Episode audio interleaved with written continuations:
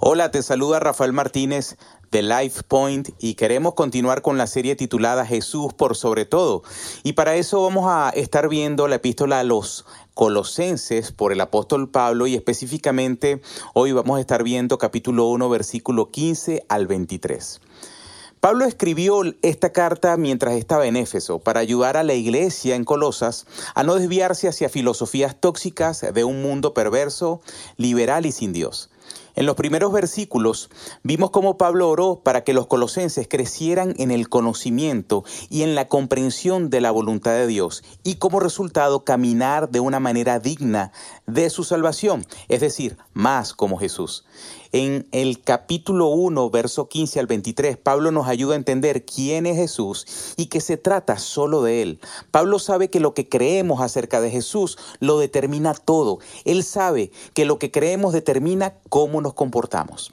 Entonces, cuando vemos a Jesús sobre la creación física, la mayoría de los estudiosos de la Biblia creen que el del 15 al 17 es un himno antiguo. Comienza con una declaración de que Jesús es la imagen del Dios invisible en Génesis 1, Moisés dice que el hombre es distinto a toda la creación porque somos creados a la imagen de Dios, como los animales. Tenemos un cuerpo, pero a diferencia de los animales, tenemos un alma y un espíritu. Ser creados a la imagen de Dios implica nuestro dominio sobre la tierra y nuestra capacidad de relacionarnos con Dios. Podemos razonar y tomar decisiones.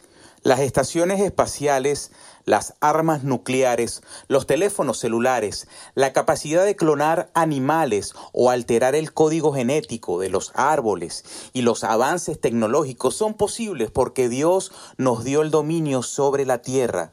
La afirmación Jesús es la imagen de Dios es diferente. No significa que Él es como Dios, significa que Él es Dios. Teológicamente es la doctrina de la encarnación o la unión hipostática.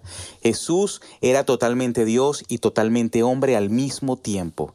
Jesús no es solo un profeta como enseña el Islam, no es un gurú como dice el Hare Krishna, no es un ser creado como dicen los testigos de Jehová, no es el hermano de Lucifer como dicen los mormones.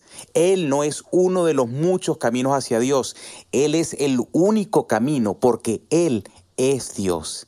¿Quieres saber cuán amoroso, misericordioso, clemente, cariñoso, perdonador, poderoso es Dios? Mira a Jesús porque Él es Dios. Jesús es el primogénito de toda la creación. Muchas sectas como la de los testigos de Jehová usan esta frase para enseñar que Jesús fue la primera cosa o persona creada. El término primogénito se usa para referirse a lo cronológico.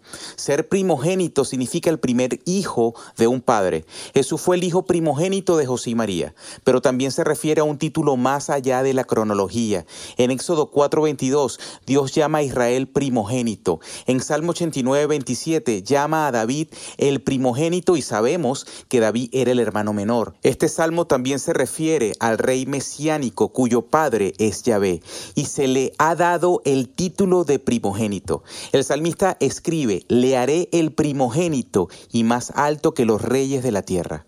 Pablo no está diciendo que Jesús fue el primero en ser creado, está diciendo que Él es el primero en importancia, que Jesús está por sobre todo, Él es rey de reyes y soberano. Jesús no tuvo un comienzo, no tuvo un primer día, en la creación no hubo un momento en que Él no estuviera. Jesús es el creador de todas las cosas. Todas las cosas fueron creadas por Él y para Él. Los científicos dicen que el universo comenzó con una explosión del Big Bang que hizo que apareciera la vida a partir de procesos naturales impersonales y aleatorios y mutaciones fortuitas que nos hicieron evolucionar de los animales. Lo que quiere decir es que cuando morimos se acabó todo. Si esto es cierto, entonces nada tiene sentido. No existe ninguna probabilidad matemática de que nuestro universo sea producto de mutaciones aleatorias y los científicos lo saben, pero no reconocerán a un creador porque tendrían que someterse a él.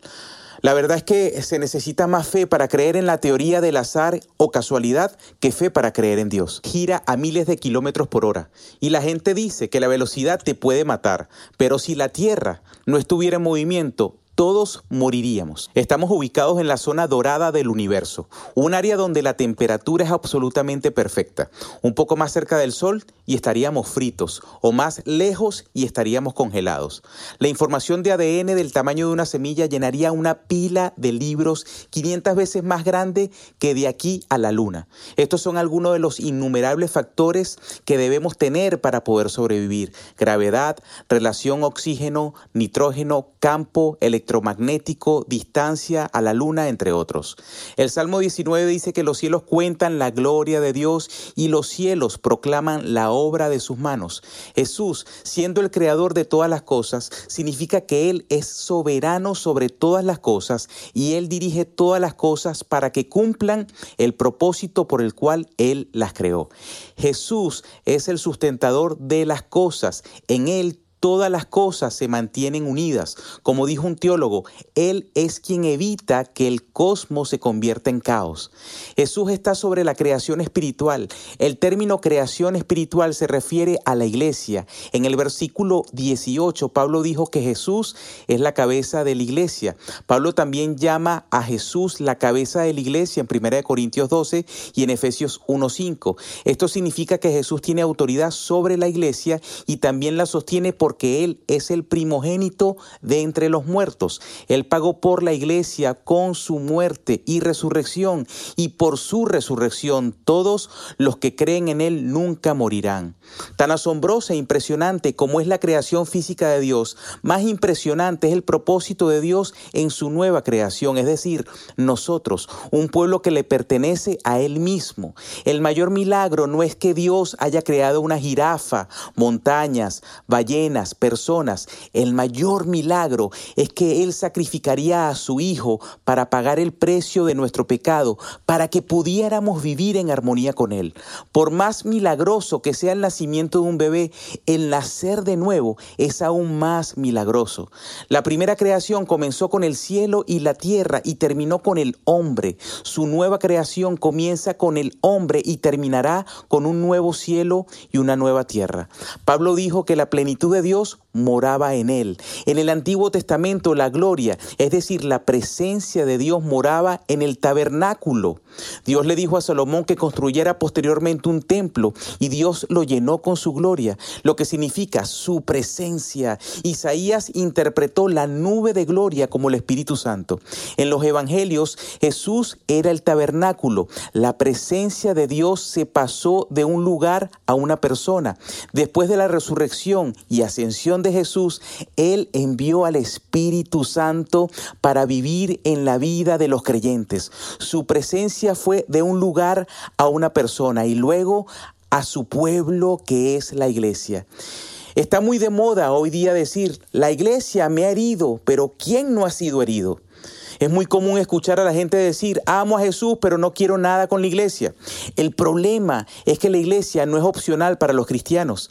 Es el cuerpo de Jesús. Él dio su vida por la iglesia. Él es la cabeza de la iglesia. Esto significa que dirige al cuerpo. No existe tal cosa como un cristiano sin la iglesia. Los versículos 20 al 23 dicen que la iglesia la conforman aquellos que fueron redimidos por la sangre de Cristo, aquellos a quienes Él reconcilió consigo mismo a través del sacrificio de su Hijo. También dice que son los que continúan o perseveran en la fe y se mantienen firmes. Éramos enemigos de Dios y Dios nos hizo sus amigos hijos e hijas y somos su cuerpo, el cual es la iglesia. Por tanto necesitamos responder a su supremacía, someternos y descansar en él.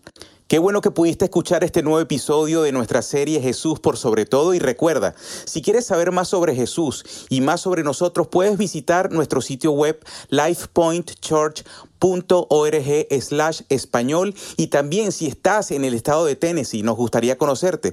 Estamos ubicados en la 506 Legacy Drive, Smyrna, Tennessee 37167 y nuestros servicios con la interpretación al español son todos los domingos a las 10 y 45 de la mañana. Ven, te esperamos.